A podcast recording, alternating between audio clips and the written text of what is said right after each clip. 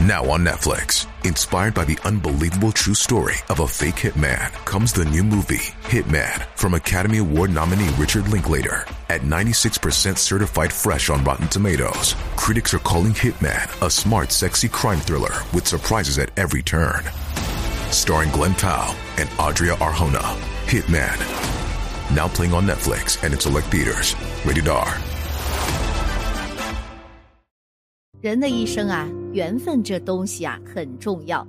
人与人之间是否能长期交往，看双方是否真心，也看双方啊是否有缘分。其实只要心存善念，好心一定会有好报的。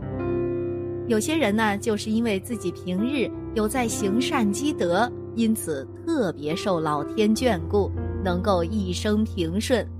若能出生在好的时辰。那么此生会比他人富贵如意，还能为家人挡灾纳福，而生辰八字对每个人来说都是有特殊意义的，代表的命运呢截然不同。那么哪几个时辰出生的人与菩萨最有缘，一生平安顺利呢？丑时出生，丑时呢也就是凌晨一点至三点。丑属土为金库，丑时出生的人特别的受到上天的眷顾，身体健康，性格比较刚强，为人处事实在，所以贵人运极佳。无论遇到什么事情，都会有贵人相助，并且事业也会在节节攀升，而且呀，一直都在向着更好的方向发展。如此积极向上的他们。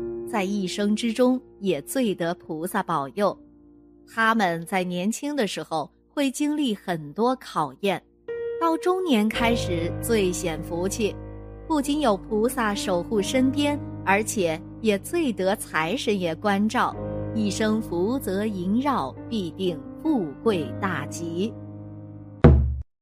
酉时出生，酉时也就是晚上十七点至十九点。这个时辰出生的人呐，碰巧傍晚之时，命运一般都比别人好。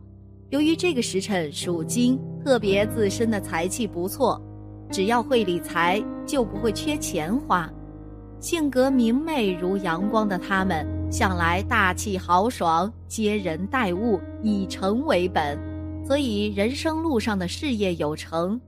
虽说他们一辈子会有一段比较劳碌辛苦的时间。事业遇到瓶颈，上不去也下不来，但因为他们的人善和真诚，最后总能逢凶化吉，菩萨也会化为贵人，主动进家门，祝他们后半生顺利无阻，升官致富。未时出生，未时呢，也就是下午十三点至十五点，未时正处于天时火气退却。而精气上升之时，所以在这个时辰出生的人，不但在命有金阳护佑，而且凶灾不尽，无煞无灾。为人善良的他们，不得不说和菩萨的缘分之深呐。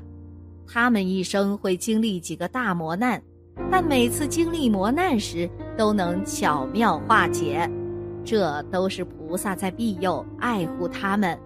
不愿看到他们经受磨难而过得穷困潦倒，但是呢，他们需要心思纯净，没有害人之心，且乐于助人，积极向上，不然呐，这缘分就断了，菩萨也离开了，所以这一生能福禄双全，命中注定有享不尽的荣华富贵。子时出生。子时也就是晚上二十三点至凌晨一点，子时出生的人命中有吉星的庇佑，从小福泽深厚，起点呐甩别人几条街。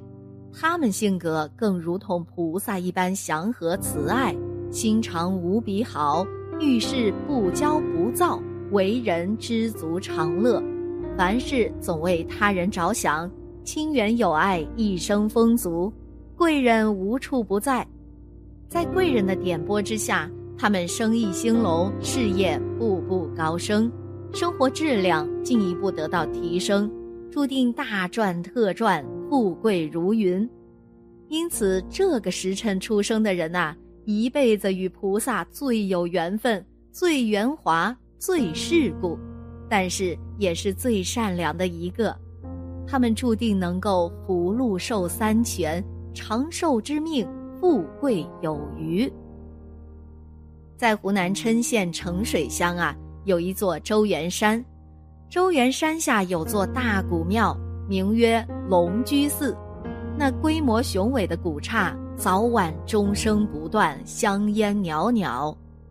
相传大唐时期，龙居寺左侧的山腰上有个周家村，村里住着一户大户人家，老两口都年过半百了。周老爷名叫周鼎，乃大唐中宗年间的吏部尚书，如今告老还乡，携带妻儿在家养老。老两口恩恩爱爱，终年得子，膝下已有一大一小两个儿子，乐得周老爷呀一天到晚笑口常开。虽然周老爷知足常乐，但熊氏敬赵夫人却总想生个女儿，常瞒着丈夫周鼎到周元商的龙居寺烧香，祈求菩萨满足她的愿望。唐开元十五年的一天深夜。一轮明月从雕花的窗外照射下来，夫人熊氏躺在床上，看见一批袈裟挂佛珠的和尚从月亮上放下一根绳子，叫他牵住绳子的一头。他刚一抓住，那和尚就把他拉到月亮上去了。到了天庭，和尚把他交给了一个白发白眉白须的老头子。白眉白须的老头说。你知道那和尚是谁吗？熊氏说不知道。白眉白须的老头从怀里掏出一宝葫芦，说：“你吃了这粒丹，我就告诉你。”熊氏很想知道那和尚是谁，伸出巴掌，老老实实接过仙丹，张口就把仙丹吞下去了。白眉白须的老头笑着说：“你与那和尚有缘。”他就是你不久将要生的三儿子。熊氏听后急得直跺脚啊，打着哭腔说：“不要，我不再要儿子了。我家里已有两个儿子，要生我就生个女儿。”白眉白须的老头说：“他是无量寿佛，是我的弟子，光给他吃水都能长大。”熊氏急哭了。醒来，发现自己做了一个梦，她把离奇古怪的梦告诉丈夫周鼎，丈夫惊奇地说：“他也做了一个同样的梦，还说那个白眉白须的老头叫寿星爷爷。”熊氏说：“我想生个女儿，女儿心疼父母。”周鼎说：“寿星爷爷要我们生，我们就生。”唐开元十六年十二月十二日。熊氏临盆产下了一个又白又胖的婴儿，取小名周宝，书名周宗慧。这天晚上啊，熊氏抱着周宝刚睡着，那个白眉白须的老头就站到了他的床前，笑容可掬地说：“熊氏，三天之后按当地的风俗洗三澡，万万不能在家用脚盆洗。”要到龙居寺后面的井里去为寿佛净身，切记切记。熊氏醒来后，便把梦中的老头说的话告诉丈夫。周鼎说：“照仙人指点的做就是。”孩子满三早，周鼎吩咐管家杀猪宰羊，请来族人和亲朋好友为周宝办了三早酒。待亲朋走后。周鼎夫妻二人等到深夜，偷偷的抱着周宝来到寺院后侧的井里，为儿子洗了澡。第二天，奇迹出现了，人们发现井水一夜之间变得清澈透亮，在阳光的照射下闪着粼粼的波光。微风吹拂，路人还可闻到淡淡的乳香。一个叫花子蹲到井边，捧了水喝下。多年的病好了，他在乞讨时到处讲他的奇遇，于是村村寨寨的人都知道这井水呀能治病，乡亲们便舍近求远来这里挑水喝。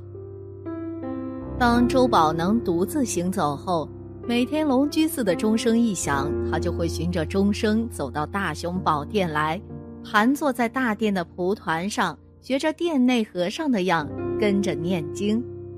龙居寺的和尚开始建议小孩在蒲团上打坐，原以为是香客的儿子，也没引起注意。时间长了，见他天天跑到大殿来，龙居寺的慧明和尚就把此事向主持会济方丈通报了。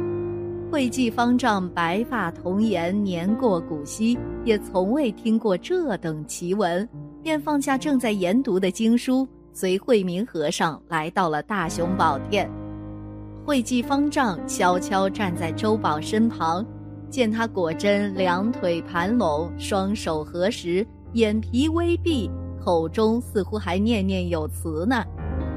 慧济方丈弯腰轻轻叫了声“小施主”，周宝仿佛没有听见，仍然专心念佛。慧济方丈又轻轻叫了声。小施主从何而来呀？周宝此时睁开两眼，见了白发童颜的慧济方丈，立马跪了下来，说：“师傅，我要当和尚。”慧济方丈见他心向佛门，又一脸佛相，深知他与佛有缘，将来必成佛事，并答应收他为徒，教他修炼。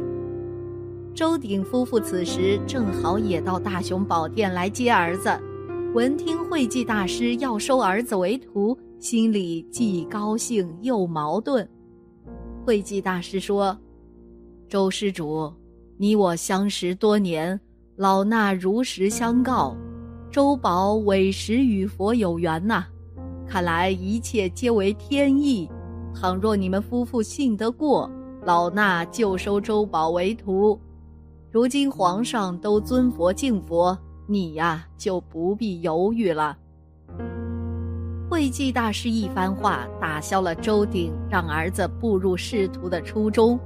与夫人商量后，高兴地把儿子交给了慧济方丈，还请大师为儿子取了法号全真。因俗家姓周，而步入佛门，便随西祖释迦牟尼姓释了。从此，俗家仍喊他周宝，佛门却称他释全真。因全真后来得道成佛，历代六位皇帝对其加封膜拜，尤其咸丰皇帝敕封全真大师为宝慧无量寿佛，所以后人称他无量寿佛是全真。